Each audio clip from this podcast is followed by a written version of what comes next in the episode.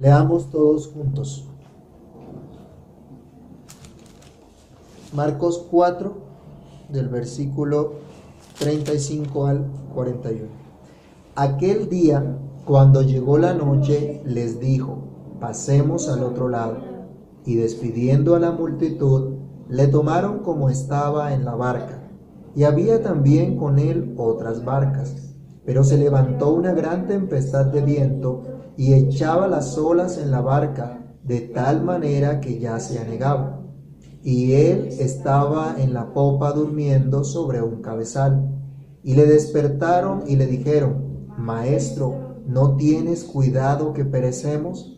Y levantándose reprendió al viento y dijo al mar, Calla, enmudece. Y cesó el viento y se hizo grande bonanza. Y les dijo, ¿por qué estáis así amedrantados? ¿Cómo no tenéis fe? Entonces temieron con gran temor y se decían el uno al otro, ¿quién es este que aún el viento y el mar le obedecen? Amado Dios y Padre que estás en los cielos, en el nombre del Señor Jesús, te damos gracias por tu palabra y rogamos, Padre Santo, que tu Espíritu quiera iluminarnos en la reflexión que tendremos en ella, que sea tu Espíritu Dios dándonos entendimiento, dándonos sabiduría y comprendamos tu palabra que seamos edificados, consolados, exhortados por ella. Que tu palabra no vuelva a ti vacía, Señor, sino que haga lo que tiene que hacer en cada uno de nosotros. Dios mío, en tus manos colocamos nuestras vidas, pidiendo tu dirección, pidiendo tu ayuda. En este tiempo que podamos adorarte a través de tu palabra y podamos escuchar tu voz por la obra de tu Espíritu en nuestras vidas a través de esta palabra. En Cristo el Señor te lo pedimos y te damos gracias. Amén. Pueden tomar asiento, hermanos. No pocas personas hoy día consideran que son cristianos simplemente porque asisten a un servicio religioso el día domingo, porque han aprendido algunos cantos y un lenguaje bíblico, pero sus vidas no demuestran realmente que conocen a Jesús. Algunos son, algunos también, o muchos creyentes, a pesar de que están siendo enseñados continuamente por el Señor, a pesar de haber sido traídos a una relación de pacto con Dios, no le conocen. Muchos hablan de Jesús y quieren obtener todos los beneficios de Jesús, pero no conocen a Jesús. Muchos hablan del Señor, pero realmente no lo están conociendo, no tienen una relación personal con Él. Pero aquellos a los que Dios ha llamado a esa relación de pacto, para ellos hay una muy buena noticia. Y es que Dios se quiere dar a conocer. Y es lo que vemos en las escrituras, que Dios se revela, que Dios se manifiesta, que Dios se da a conocer a los suyos, para que puedan disfrutar de comunión con Él, para que puedan entonces cumplir su propósito de dar gloria a Dios y de gozar de Él para siempre. En ese proceso entonces serán expuestas las debilidades de aquellos llamados por el Señor, sus flaquezas, pero será mucho más evidente la grandeza y la misericordia de su glorioso Señor. Veamos pues a la luz de este pasaje, bien conocido por todos nosotros, cómo Jesús se da a conocer a sus discípulos, cómo Jesús se manifiesta a unos que espantados y admirados terminan una travesía difícil adorando a Dios y diciendo, ¿quién es este que aún el viento y el mar le obedecen? ¿Qué clase de hombre es Jesús? Consideremos la misma pregunta hoy nosotros, titulando nuestra enseñanza, ¿quién es este? Y lo primero que vamos a mirar, o lo primero que aprendemos en nuestro texto, la primera enseñanza es que Jesús, del que nos habla aquí Marcos, es el siervo de Dios. Vamos a mirar, Jesús es el siervo de Dios, aquel que vino a cumplir la voluntad del Señor. Y esto ya lo había dicho antes Marcos. Miremos Marcos capítulo 1, versículo 38. Marcos 1.38. Jesús manifiesta cuál es su propósito, a qué ha venido, a qué fue llamado y qué es lo que está haciendo. Dice que Él le contesta a los discípulos cuando le manifiestan que mucha gente lo busca. Él les dijo, vamos a los lugares vecinos para que predique también allí porque para esto he venido. Y él ha estado cumpliendo entonces este llamado como un siervo de Dios, como aquel enviado por Dios. enviado a dar buenas nuevas. Todo el capítulo 4 de Marcos que hemos estado estudiando nos ha relatado cómo el Señor está anunciando el Evangelio del Reino y ha utilizado parábolas para enseñar acerca del reino. Ha utilizado ilustraciones de la vida cotidiana de la gente para mostrar a la gente que el reino de Dios se ha acercado, que el reino de Dios no depende de la gente, sino que depende de Dios. Que el reino de Dios está siendo eh, manifiesto. Y vimos entonces en el capítulo 4 que Jesús estuvo a la orilla del mar enseñando acerca del reino, pero también que estuvo en privado enseñando en particular a sus discípulos y declarándole todas las parábolas, llenándolos así de esperanza, llenándolos así de valor ante ese reino que había llegado, ante esa palabra que estaba siendo sembrada en sus corazones. ¿Recuerdan cómo estaba siendo sembrada? ¿A qué la comparó el Señor? ¿A una semilla de qué? De mostaza. Vimos que lo había comparado a una semilla de mostaza que en el huerto era de las más pequeñitas, pero luego crecía y se hacía la mayor de las hortalizas, llevando fruto y trayendo beneficio para todos cuantos estaban a su alrededor. Nos ha mostrado Marcos cómo Dios mismo estaba al control de todas las cosas, cómo su reino se manifestaría a todos, aunque por un tiempo algunos lo consideraran algo insignificante, algo que no merecía de pronto atención alguna. Pero los suyos debían prestar atención a lo que oían, porque en la medida que oyeran y entendieran, crecerían en la gracia y el conocimiento del Señor, de modo que llevarían mucho más fruto para la gloria de nuestro Dios. Para los que creen, Jesús es la buena nueva. Y la pregunta es, ¿es esa buena nueva para ti? ¿Es esa buena noticia para ti también? ¿Realmente has entendido esa buena noticia de Jesús? ¿Estás experimentando en tu vida el Evangelio que es poder de Dios para salvación a todo aquel que cree? ¿Es suficiente la buena noticia de Jesús para vivir tranquilo y confiado en tu Señor? ¿Es Jesús para ti ese siervo de Dios que ha venido a darte buenas noticias? Jesús es el siervo de Dios que vino a libertar y sanar a los oprimidos. Todo el capítulo 4 nos ha estado hablando de Jesús enseñando las buenas nuevas. Pero en los capítulos anteriores también Marcos nos ha demostrado que él tenía o tiene poder para perdonar pecados, para liberar a los endemoniados, a todos los enfermos. Miremos Marcos 1, 39. Allí que hacía Jesús por toda Galilea.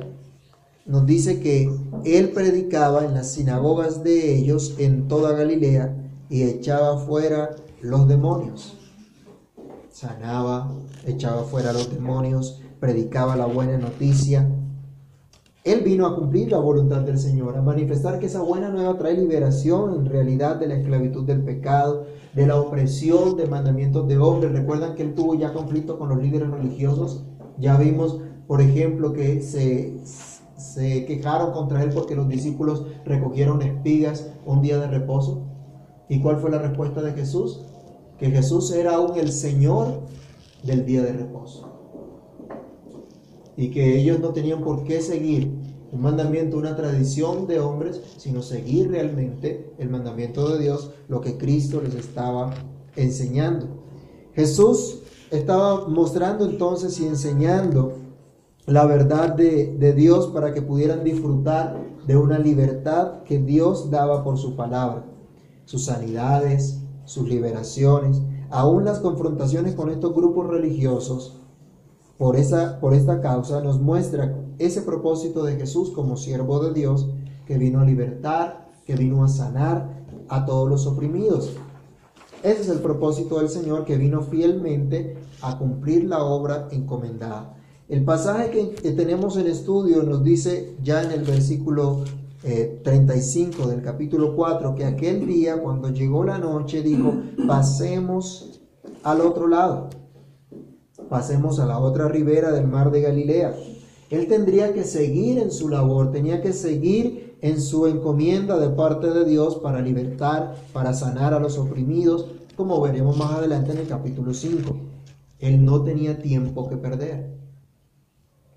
¿Le ha pasado alguna vez que usted dice, no puedo perder tiempo en una cosa, en la otra. Miren, el Señor Jesús estuvo bien ocupado todo el día. Acuérdense hasta la semana pasada que estábamos mirando cuando él le habla acerca de la parábola de la semilla de mostaza, todo el día estuvo enseñando, estuvo enseñando en público, estuvo enseñando en privado. Y ahora tenía todavía más trabajo que hacer. Y él da una orden a los discípulos y es, vamos al otro lado, no hay tiempo que perder, hay que seguir trabajando, hay que seguir enseñando la verdad de Dios. Para eso vino. Esa era su razón de ser, publicar la buena nueva. Ahora, ¿todo para qué? Para libertar al pueblo de Dios, para sanar al pueblo de Dios, para dar vida a los hijos del Señor. ¿Vivimos nosotros en esa libertad de Cristo? ¿O estamos siendo aún esclavos del pecado? ¿Tu vida es testimonio de esa obra permanente y comprometida con Cristo, así como Cristo estaba comprometido con la obra que el Padre le encomendó? ¿Has aprendido a utilizar bien tu tiempo o el tiempo que Dios te da en lo que realmente es necesario y agradable a Dios? Jesús lo hizo como siervo de Dios. Pero en segundo lugar, Jesús se manifiesta también como hijo de Dios, lo vemos en este pasaje. Recordemos el, el versículo que tenemos de tarea de aprendernos en todo este estudio de Marcos. Marcos 1.1. ¿Cómo dice?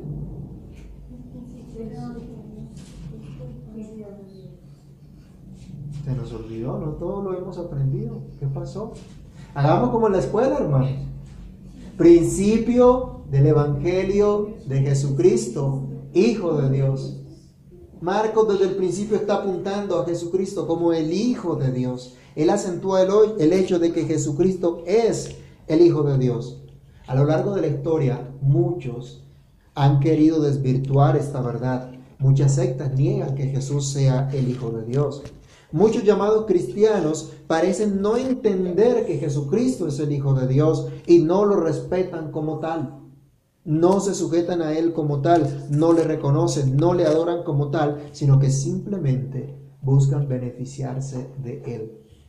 Algunos simplemente ven a Jesús un gran revolucionario. Hasta algunos, algunos sacerdotes romanistas y aún predicadores supuestamente reformados se fueron detrás de una teología de la liberación y ya no ven a Jesús como el Hijo de Dios, sino como un gran revolucionario. Un hombre con muy buenas ideas para traer justicia social a las naciones. Producto de ello, todos los movimientos revolucionarios que hemos visto especialmente en América Latina y el que vemos aún en Colombia. Pero aquí no nos muestra el, el, pasaje, no nos muestra el, el hecho en el mar de Galilea otra cosa, sino que Jesús es el Hijo de Dios. El Hijo de Dios que se humilló a una condición de hombre. Miren acá que Él se expuso al cansancio. Leamos otra vez el, pasaje que fue lo que ocurrió. Él dice, pasemos al otro lado.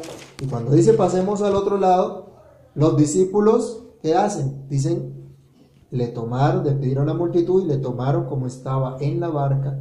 Había también otras barcas con él, pero se levantó una gran tempestad de viento y echaba las olas en la barca de tal manera que se anegaba y él estaba en la popa durmiendo sobre un cabezal. Se sube a la barca. Y mírense cómo estaría cansado el Señor. Que se acuesta a dormir. Y aún hay viento y hay de todo, pero Él está durmiendo, está rendido. ¿Le ha pasado alguna vez que está un poco cansado de, de, tanto trabajo, de tanto estrés? Y queda fundido. fundido. Bueno, mire, la Biblia dice que Dios no se fatiga con cansancio, porque Él es Dios. Pero miren la humillación de Jesús que dice la escritura que Él se hizo hombre, se humilló a sí mismo haciéndose hombre, tomando nuestra condición, experimentando también el cansancio que usted y yo también experimentamos. Aquí nos dice que prácticamente apenas Jesús se subió a esa barquilla, se acomodó en un cojín que probablemente era un saco de arena para colocar su cabeza. Era lo que utilizaban en ese, en ese entonces. No se nos dice que ellos, que los discípulos tomaron unas provisiones especiales para el viaje. No se nos dice que decidieron pasar la noche en un hotel cinco estrellas para que el maestro descansara por un tiempo de la jornada de predicación y enseñanza que tuvo en público y en privado. No. Simplemente se nos dice que Jesús mandó, pasemos al otro lado y le tomaron como estaba. O sea, no hubo tiempo de hacer ningún otro preparativo. Y le tomaron como estaba y luego, dice, él se durmió. El Hijo de Dios también experimentó cansancio. El Hijo de Dios sintió también lo que nosotros sentimos cuando estamos cansados, cuando estamos agotados, para que podamos entender que en Él tenemos descanso para que podamos saber con, claridad, con certeza, que en Él podemos descansar, que Él llama a todos los que están cansados, trabajados y cargados, que vengan a Él y Él los hará descansar. Acuérdense que no tenemos un sumo sacerdote que no pueda compadecerse de nosotros, sino uno que fue tentado en todo, así como nosotros, pero sin pecado. Porque era necesario que tomara nuestra humanidad también, para que nosotros pudiésemos descansar en que Él sí puede compadecerse de nosotros, porque experimentó las mismas cosas.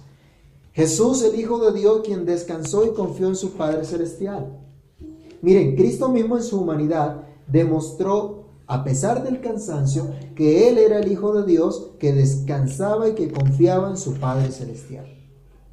Lo fuerte del viento que desató esa tormenta en ese, en ese lago tan grande, lo fuerte de las olas que pegaban contra la barca no eran estorbo a un sueño tranquilo de Jesús. Dicen los comentaristas, los que estudian, los que conocen mucho de griego, que la expresión que Jesús que demuestra aquí en Marcos que Jesús estaba durmiendo indica que él estaba durmiendo plácidamente, tranquilamente. Interesante, ¿no? A pesar de todo lo que estaba ocurriendo, a pesar de todo lo que había a su alrededor, él dijo, pasemos al otro lado. Había un propósito, había una misión por cumplir. ¿Y quién había dado esa misión? Dios. La había dado el Padre. Luego, ¿quién estaba en esa misión? ¿Quién estaba comprometido a que esa misión se ejecutara? A que esa misión se cumpliese a cabalidad. Dios mismo. Dios estaba comprometido con eso. ¿Alguien podría estorbar el propósito de Dios?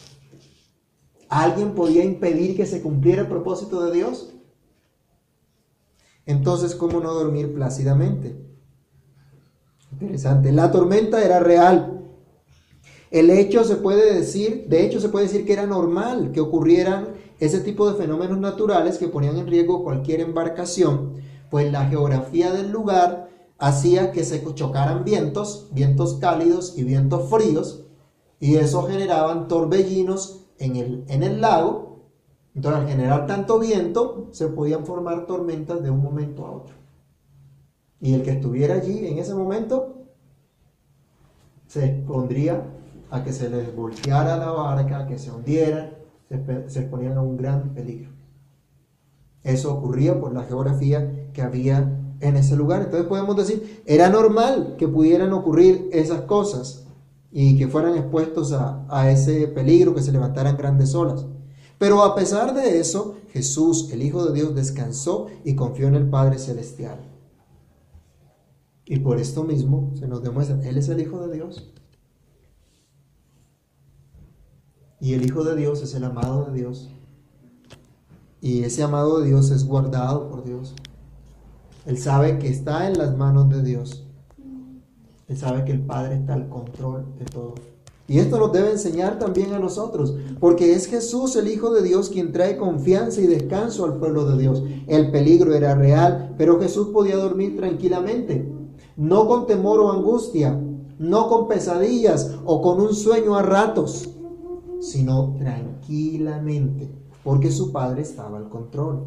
Hermanos, por Cristo nosotros somos hechos hijos de Dios. Dice que a los que creen, a los que creen en su nombre les dio potestad de qué? de ser hechos hijos de Dios. Y nosotros podemos estar seguros que somos amados por Dios en Cristo. Cristo, el amado del Padre. La Biblia nos, nos dice también entonces sus hijos son amados.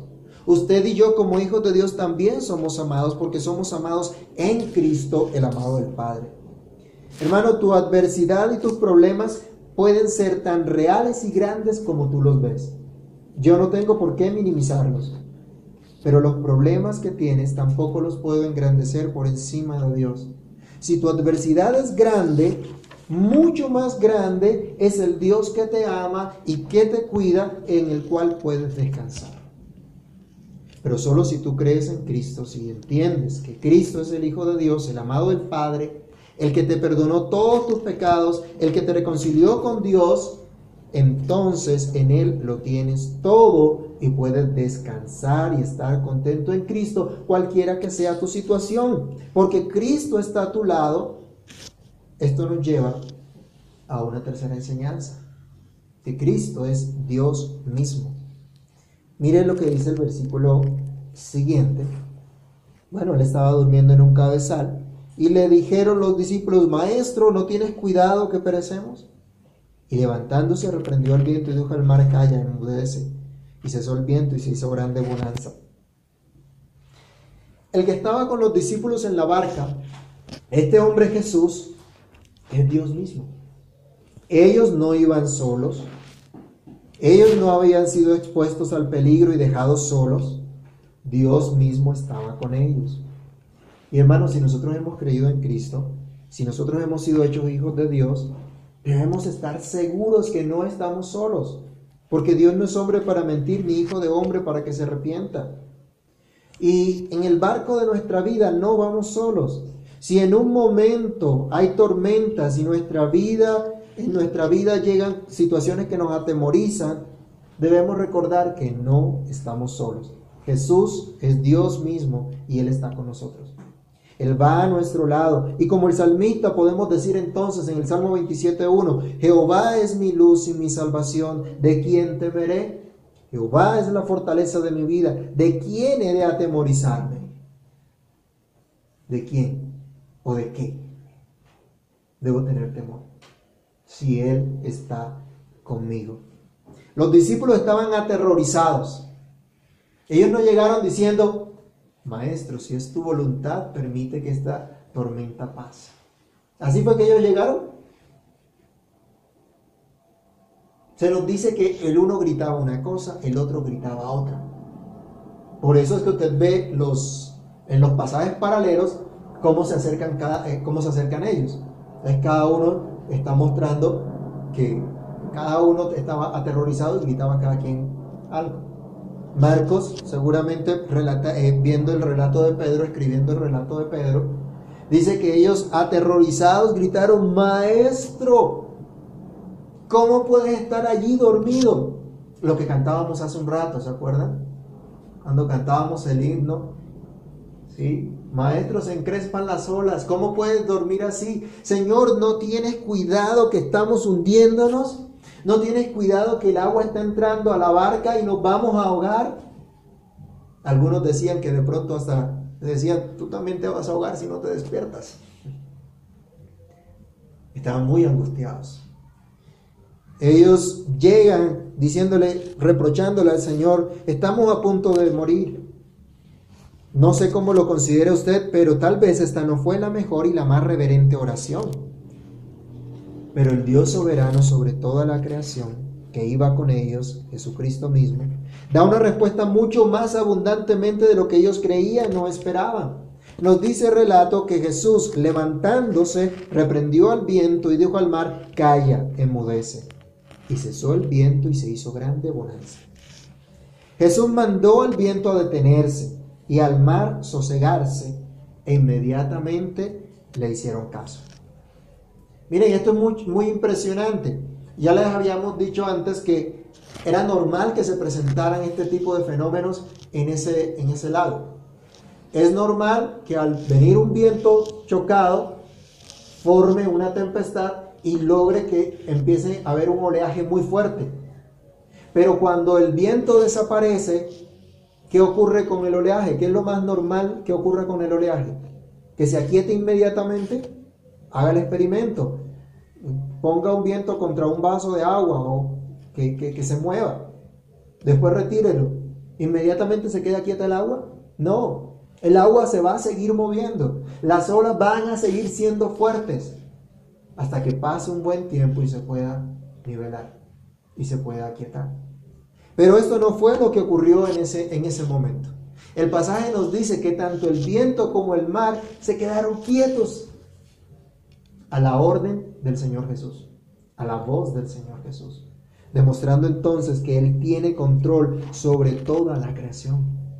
Los expertos en navegación, habían pescadores allí, no podían controlar eso, no podían controlar, controlar el clima, ellos no podían hacer nada para que esos vientos no pegaran y se formaran esas tormentas. ¿Cuántas cosas hay en nuestra vida que quisiéramos controlar? ¿Cuántas cosas hay a nuestro alrededor que quisiéramos controlar nosotros? ¿Cuántas situaciones queremos controlar? Y cuando se nos salen de control, ¿qué ocurre? ¿No salimos corriendo como los discípulos también atemorizados? ¿No hacemos el mismo tipo de oración que en lugar de una oración es un reproche contra Dios? Hermanos, el mismo que dijo sea la luz y la luz fue hecha, es el mismo que ordenó en ese momento al viento y al mar sosegarse solo con el sonido de su voz. E inmediatamente se hizo lo que él quiso. ¿Quién puede controlar el clima si no solo Dios? Mire, en este tiempo donde se ha contaminado tanto el planeta, sufrimos las consecuencias de lo que se han denominado, los científicos han denominado el calentamiento global. Esa es una realidad. Sí está ocurriendo. Y si no se toman medidas para frenar el deterioro y de seguir dañando nuestro planeta, pues vamos a tener peores consecuencias todavía. Eso es cierto. Pero por más que el hombre haga una cosa o la otra, ¿qué esperanza tiene fuera de Dios? ¿Qué esperanza tienen nuestros hijos? Algunos dicen, ¿para qué traer hijos a este mundo como está? Pero es que, ¿acaso quién es nuestra esperanza? ¿No es Dios? Dios es el soberano de la creación, el que sostiene con la palabra de su poder, el mismo que ha prometido un cielo nuevo y una tierra nueva donde mora la justicia, donde estarán por la eternidad los que han puesto su esperanza en Cristo. Dios mismo manda a su creación y esta creación le obedece en todo. Toda la creación está bajo el control de Dios. Y esto se incluye a ti, y por supuesto, incluye también tu circunstancia. Nada se escapa del control de Dios. ¿Reconoces a Cristo como el soberano de tu vida? ¿Como el que tiene control absoluto de tu vida? Jesucristo es fiel y verdadero y digno de toda confianza. La Biblia nos muestra que Dios es fiel y que en Dios podemos confiar, que su palabra es verdad. Los discípulos estaban aterrorizados y su oración fue más un reproche que un clamor reverente pues ellos decían, parece que a Jesús no le importaba su aflicción. ¿Cuántas veces nosotros nos hemos acercado a Dios de la misma forma? ¿No le hemos reclamado a Dios? ¿Nuestras actitudes no han demostrado un reclamo a Dios? Dios, ¿y por qué a mí? ¿Y por qué esta situación conmigo? El salmista, el que escribió el Salmo 73, decía, yo tuve envidia de los malignos porque ellos prosperaban porque a ellos se les salían los ojos de gordura, porque ellos hacían lo malo y no les pasaba absolutamente nada. En cambio yo sí recibía azotes constantemente. ¿No nos pasa a nosotros lo mismo? Los discípulos estaban aterrorizados y nosotros diríamos, uy, qué incrédulo, ¿cierto? Van con el Señor en la barca. Si yo hubiera ido en esa barca con el Señor, yo no hubiera tenido miedo porque es que estaba el Señor conmigo. ¿Y acaso el Señor no ha prometido estar con nosotros también todos los días hasta el fin del mundo? ¿No lo ha dicho? Él es veraz, Él es verdadero. Pero a veces nosotros corremos igual que estos discípulos, con el mismo terror, y no confiamos en nuestro Dios. ¿Qué tan distintas son nuestras oraciones en los momentos que hemos vivido? No hemos sido hasta irreverentes, atrevidos y desconfiados, reprochando al Señor y culpándolo de nuestros sufrimientos y fracasos. Pero ¿cómo nos responde el Señor? Gracias a Dios que Él no nos responde conforme a nuestras transgresiones, ni conforme a nuestros caprichos y pataletas, ni aún conforme a nuestros alaridos. Gracias a Dios que Él es Dios, que Él es bueno. Jesús no llamó la atención a los discípulos por haberlo reprochado, sino que eh, los, les llamó la atención por no tener fe, por no confiar en Él, por no haber crecido en la confianza en Dios a lo largo de las experiencias que habían vivido. Hermanos, Dios ya estaba obrando en los discípulos, ya los había llevado, los había enseñado, les había mostrado que Él es Dios, que en Él hay esperanza, entonces esperaba que lo que ya habían vivido fortaleciera su fe. Los preparara para las siguientes circunstancias que se presentarían, que vendrían. Hoy también nosotros en medio de nuestras angustias y desesperos, el Señor nos pregunta, ¿por qué están tan angustiados? La respuesta de Jesús no les dijo, ¿cómo me van a reprochar? Y empezó a sacarle en cara todas las cosas que había hecho por ellos. No, eso lo hacemos nosotros, ¿cierto? Eso lo hacemos nosotros cuando dicen, es que tú no me quieres. Ah, no te quiero. Y mira este, mira este, mira este, mira este. No, el Señor no hizo eso. El Señor le responde, él calla el viento, se hace calma inmediatamente, pero él les pregunta, ¿por qué están tan amedrantados, tan asustados? ¿Cómo es que no han crecido en la fe? ¿Cómo es que no han crecido en la fe al tiempo que llevan conmigo. ¿No hemos visto acaso nosotros también el cuidado de Dios día tras día? Estamos aquí por la gracia del Señor,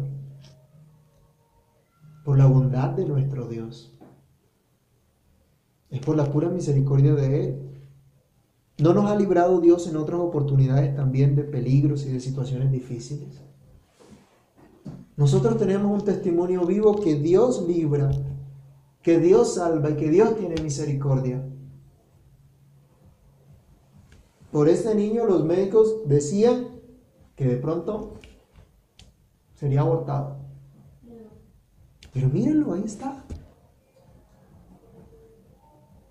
Dios nos ha librado. Dios lo libró cuando estaba chiquitico y nació con los pies torcidos. Y yo creo que Dios lo seguirá librando. Todas esas experiencias que hemos vivido nos deben llevar a confiar en Dios más y más. En Dios no hay mudanza ni sombra de variación. Jesucristo es el mismo ayer, hoy y por los siglos. Él es digno de toda confianza. Dios no ha dejado en vergüenza a cuantos han confiado en Él. La Biblia al contrario nos dice, sea Dios verás y todo hombre mentiroso. Dios dice la verdad y Dios prometió, no te dejaré ni te desampararé. ¿Podemos creerle a Dios? ¿Alguna vez nos ha mentido Dios? No, Dios no es hombre para mentir ni hijo de hombre para que se arrepienta. Jesús es digno de toda confianza, no hay razón alguna para dudar de sus palabras. Él le dijo a sus discípulos, pasemos al otro lado. Y tendrían que pasar al otro lado. Y efectivamente pasaron al otro lado. Él estaba cumpliendo su propósito, no había por qué dudar de ello. Él prometió estar con sus discípulos todos los días hasta el fin del mundo. Así que nosotros también podemos confiar y descansar en eso. Podemos confiar y descansar en la verdad de nuestro Dios. El Señor demuestra que Él es Dios, que Él es el Hijo de Dios soberano sobre la creación, digno de suprema confianza, porque miren, apenas él habló, se aquietó absolutamente todo. Pero cuando se aquietan todo, los discípulos que al principio estaban aterrorizados porque podían morir, ahora están aterrorizados de ver quién es Jesús. Asombrados, admirados ante la majestad y la grandeza de Dios que estaba con ellos. Porque ahora dice el versículo 40, al final del verso 39, dice que cesó el viento, se hizo grande bonanza. Él les dice por qué no tienen fe, porque están amedrantados. Pero entonces Dice, temieron con gran temor y se decían el uno al otro, ¿quién es este que aun el viento y el mar le obedecen? Jesús es digno de suprema adoración. Este cuadro de esa travesía, de ese susto tan tremendo que ellos tuvieron, termina apuntando, mostrándonos a Cristo, diciéndonos quién es Cristo. Y esto es lo maravilloso de la palabra de Dios. Y debe llevarnos siempre a mostrarnos quién es Cristo, a que consideremos quién es Jesús. Si el viento y el mar le obedecen a Cristo, ¿cómo no hemos de obedecerle nosotros? ¿Quién es este? dicen los discípulos. Es un cuadro de suprema admiración ante la majestad y grandeza de Jesús, ante aquel que es digno de suprema adoración. ¿Hay temor en tu corazón al estar en la presencia misma de Dios? ¿Se acuerdan de Isaías cuando estuvo en la presencia del Señor? Que temió en gran manera porque estaba delante del Dios santo, santo, santo. ¿Cómo nos acercamos nosotros a nuestro Dios? ¿Cómo consideramos a Jesús?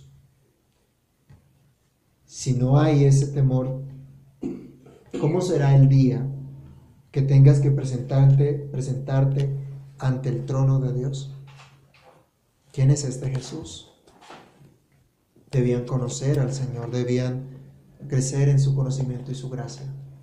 Cada vez que nos acercamos a Dios, nos postramos ante Él, nuestro corazón se inclina en adoración al Señor, reconociendo que no hay nadie como Él Jesús es Dios. Jesús es el Hijo de Dios, el siervo de Dios. Si Jesús está en tu vida, así como esa barca no se hundió porque Jesús iba allí, así tampoco tú te perderás porque Cristo está en ti y va contigo. Si tu vida, así como esa barca en la que Jesús estaba empeñado en servir a Dios, no importa la tormenta que se presente, tu barca llegará a su destino porque la gloria de Dios ha de ser manifestada. Oremos, hermanos, clamemos a Dios, que le conozcamos cada día mejor, que aprendamos de las experiencias que Dios nos permite vivir, que Él nunca nos ha dejado ni nos dejará, que podemos confiar por completo en Él, que todo lo que Él hace es bueno y que no hay razón para atemorizarnos, sino para regocijarnos en Él, cualquiera que sea nuestra situación. No por la situación, no por la circunstancia, sino porque Cristo está con nosotros. Oremos. Amado Dios y Padre que estás en los cielos, en el nombre del Señor Jesús, queremos darte muchas gracias, porque tú eres Dios.